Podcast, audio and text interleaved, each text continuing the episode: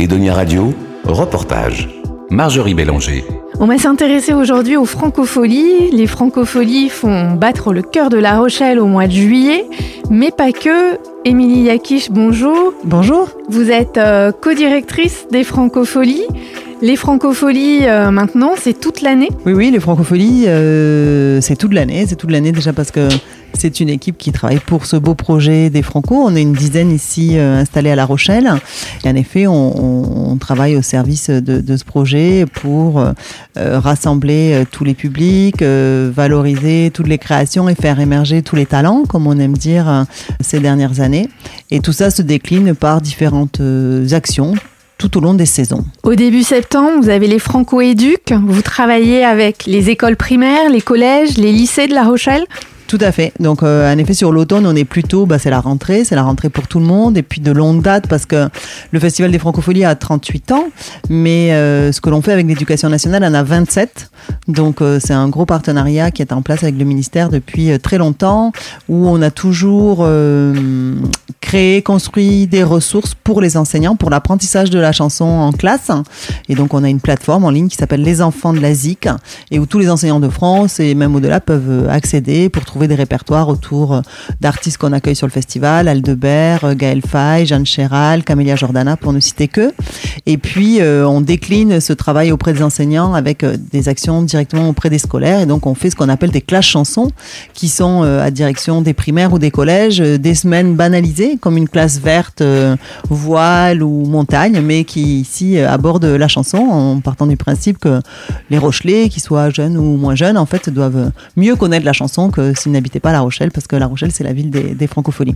Donc, en effet, des jeunes artistes qui ont été accompagnés par le chantier des francopholies, euh, dont on parlera aussi certainement, et qui, euh, après une formation euh, avec nous, ben voilà, on a la carrure pour pouvoir euh, mener des interventions, transmettre. Ils sont souvent engagés. C'est des artistes citoyens qu'on a à nos côtés pour, pour faire ce travail. Donc, on était au collège Beauregard en octobre et au collège à Marennes. Donc, voilà, on, on, se déploie sur, sur le département. Et puis, on a un projet qui s'adresse aux lycéens, et là, pour toute la France, qui s'appelle Parole de lycéens, et qui euh, recueille euh, chaque année euh, le témoignage de, jeunes qui nous font part des, chansons qui les émeuvent particulièrement. Et pourquoi cela? Et en fait ça fait avec la complicité de leurs enseignants en fait remonter un peu la parole de ces lycéens sur ce qu'ils écoutent sur ce qu'ils aiment. Et on, casse un peu les habitudes d'avoir une pédagogie un peu descendante. Vous avez aussi, pendant les vacances de la Toussaint, fait un stage à destination des, des ados Oui, tout à fait. C'était une première fois euh, cette année qu'on collabore avec euh, le Caramelot, qui est l'espace culturel de la ville de La Rochelle. Et on a proposé pour, euh, pour les ados, là, pour les 13-17, ils étaient 12, un stage de beatmaker, donc du coup de producteur de son, avec pareil un artiste dont c'est le métier aujourd'hui, qui travaille avec Alain Chamfort, avec Necfeu, et qui là était là pour ces, pour ces 12 jeunes tous les après-midi des vacances de Toussaint. Et avec les jeunes, il y a l'incontournable chantier des francopholies. Est-ce que vous pouvez nous expliquer euh, le principe du chantier? Donc le chantier des francopholies va battre le plein, on va dire, au mois de entre janvier et juin, et va accueillir ici à La Rochelle une sélection de 15 artistes qui vont venir à tour de rôle, parfois ensemble, parfois tout seuls travailler euh, leur live, leur concert. Donc on, est vraiment c'est un dispositif qui a 22 ans. Donc pareil, c'est des projets qui sont euh, ancrés depuis longtemps dans le dans le projet des francopholies et de l'équipe. Et euh, donc c'est ces 15 artistes vont venir ici euh, travailler dans la salle du chantier qui se situe sur l'esplanade Saint-Jean d'Acre à côté de l'école de voile. Ils vont travailler leurs prestations scéniques, leurs prestations musicales, euh, ils vont acquérir des, techniques vocales, techniques de, de, mobilité du corps, d'aisance dans le corps, de production de son aussi, parce que c'est quand même très utile pour eux et souvent chronophage. Euh, voilà, pour les accompagner, on a une équipe de, de contributeurs, donc d'intervenants extérieurs qui sont souvent des artistes confirmés, des musiciens, des réalisateurs, des techniciens son, des profs de chant, des chorégraphes qui se mettent à leur service et euh, qui vont leur permettre de, questionner un petit peu comment ils fonctionnent, comment ils, mettent en place leur spectacle de A à Z et est-ce que, est -ce, que ce qu'ils donnent correspond à ce qu'ils veulent faire, est-ce que l'émotion est bien transmise au public. Donc ça, c'est tout un, travail qui, voilà, qui est unique en France. Ça, trop souvent, on, on le sait pas. C'est des artistes qui viennent de toute la France, mais qui viennent ici. Et donc, dans euh, notre secteur d'activité, dans les, les, musiques actuelles, on est plutôt euh, très connu et très bien identifié pour ça et par les jeunes artistes. Donc là, on a reçu à peu près 500 candidatures pour l'année prochaine et, on a une équipe de repérage qui est en train d'écouter, de, se déplacer à différents concerts pour voir ces artistes sur scène. Donc voilà aussi dire pour que les gens se rendent compte et qu'ils osent parce qu'il y a à chaque fin de, de résidence des concerts qui sont ouverts au public et pour qu'ils osent venir se dire que ici, bah, il y a eu Ben Mazué au tout début, Thérapie Taxi, Big Flo et Giorgio, Lompal, euh, Christian the Queens, euh, voilà, beaucoup d'artistes qui ont débuté au chantier des Francopholies et, et quand ils étaient là, ils n'étaient pas du tout connus. voilà, donc pour participer au chantier des Franco, on vous envoie une démo ou alors on se fait repérer. Euh, alors voilà, dans tous les cas, on envoie une candidature avec un lien vidéo, audio. Là, c'est euh, sur notre site internet et euh, nous on écoute. Et ce qui nous paraît intéressant, on, envoie un de, nos repéreurs ou de repéreuses voir sur scène, puisque du coup après on va travailler tout ce qui est lié au concert. Donc c'est hyper important qu'on puisse voir les artistes sur scène. Et pour les têtes d'affiche, comment on choisit qui va participer aux Francopholies Alors bah ça c'est donc c'est Pierre Poli chez nous qui fait ce, travail-là, euh, avec Gérard Pont qui est président euh, des Francopholies.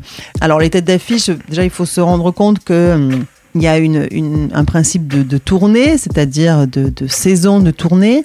Déjà, pour pouvoir programmer un artiste, il faut qu'il soit en tournée. Si jamais il est dans un moment où il crée de la musique pour un film, ou qu'il crée un nouvel album, ou euh, qu'il se pose parce qu'il a fait euh, deux années de, tournée importante, ben, on ne pourra pas l'avoir sur le festival. Donc, c'est plutôt des artistes qui sont en tournée.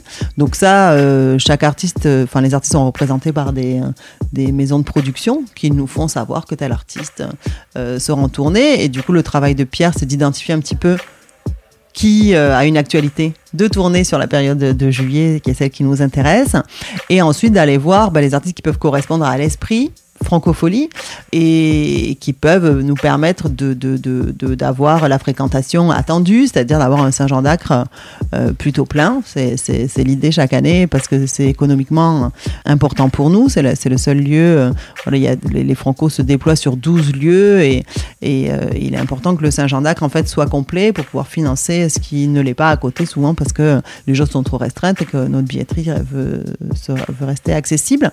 Bien entendu, c'est aller voir aussi beaucoup d'artistes artistes, hein, c'est faire des paris, euh, c'est à la fois euh, alterner avec euh, des artistes qui sont déjà passés aux francopholies et qui, font la force de, de, ces moments forts qu'on a. Enfin voilà, on, voit Mika l'année dernière. ben voilà, c'est des artistes. Il y a une vraie histoire avec, avec le public de La Rochelle. donc chaque show est incroyable. Et je pense que s'il tournait tous les ans, on l'aurait tous les ans.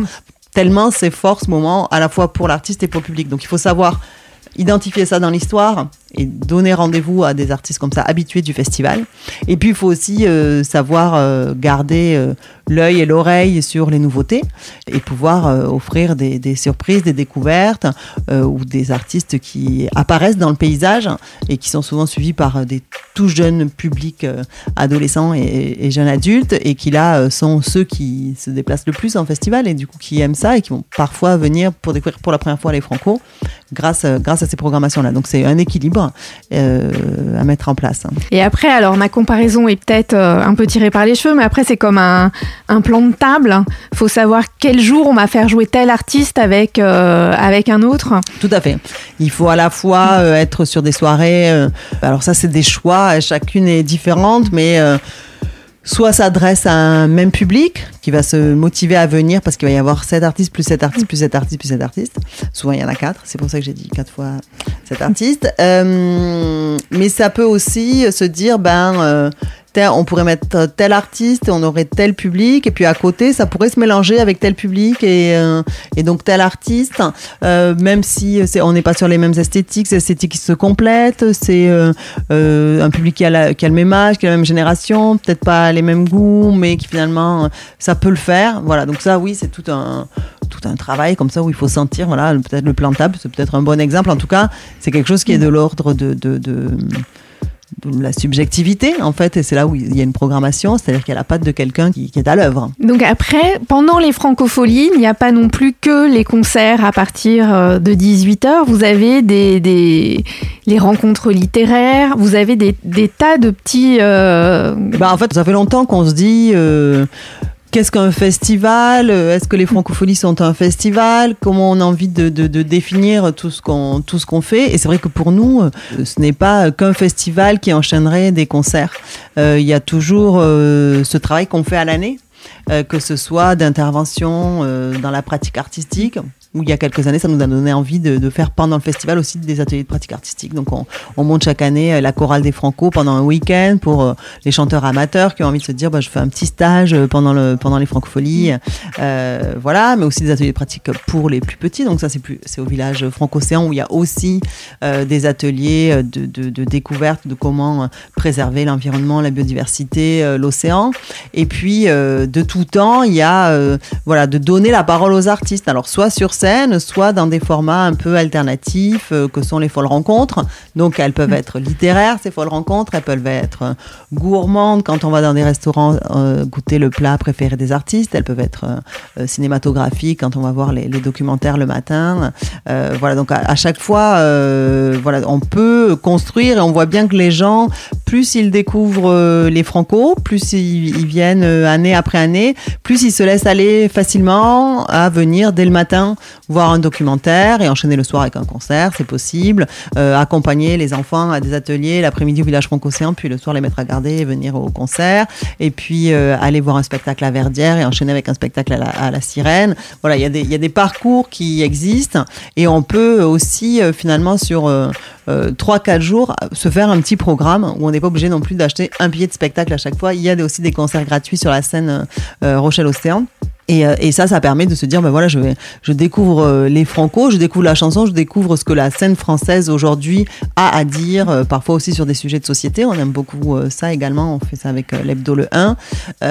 voilà, donc tout ça nous, nous, nous plaît beaucoup d'être plus que grand temps de, de, de, de, concerts, même si les concerts sont importants et qu'on aime beaucoup aussi cette, cette, ce cœur qui bat pendant, euh, pendant les, les, soirées à Saint-Jean d'Acre. Mais il y a aussi voilà, et des concerts plus intimistes et des formes un peu plus atypiques. Et vous avez, euh, je crois que vous l'aviez déjà fait, c'est revenu cette année, comme on est à la radio, les franco-reporters. Vous avez donc des jeunes qui vont faire des reportages. Tout à fait. Donc on a relancé euh, ce projet des franco-reporters en partenariat avec le Pass Culture. On a vraiment co-construit avec eux cette initiative qu'on a déjà expérimentée il y a quelques années.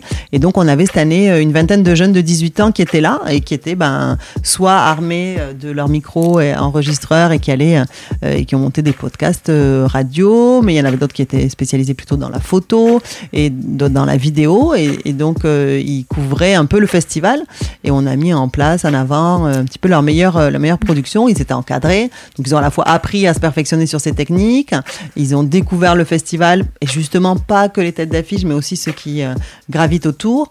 Et, euh, et c'est super parce que bah, de la même manière que je parlais tout à l'heure de, de, de, de, la chorale des Franco, c'est des choses qu'on fait beaucoup dans l'année, qu'on fait beaucoup à l'automne, de, faire de la médiation avec euh, différents publics. Et ben voilà, ça, se, ça transpire aussi, ça se retrouve pendant le festival également. Et ben Émilie Yakish, merci pour tous ces, ces renseignements. Et puis on va vous suivre tout au long de l'année en attendant le 12 juillet 2023, le premier jour des nouvelles francopholies. Merci à vous, à bientôt. Merci. Edonia Radio.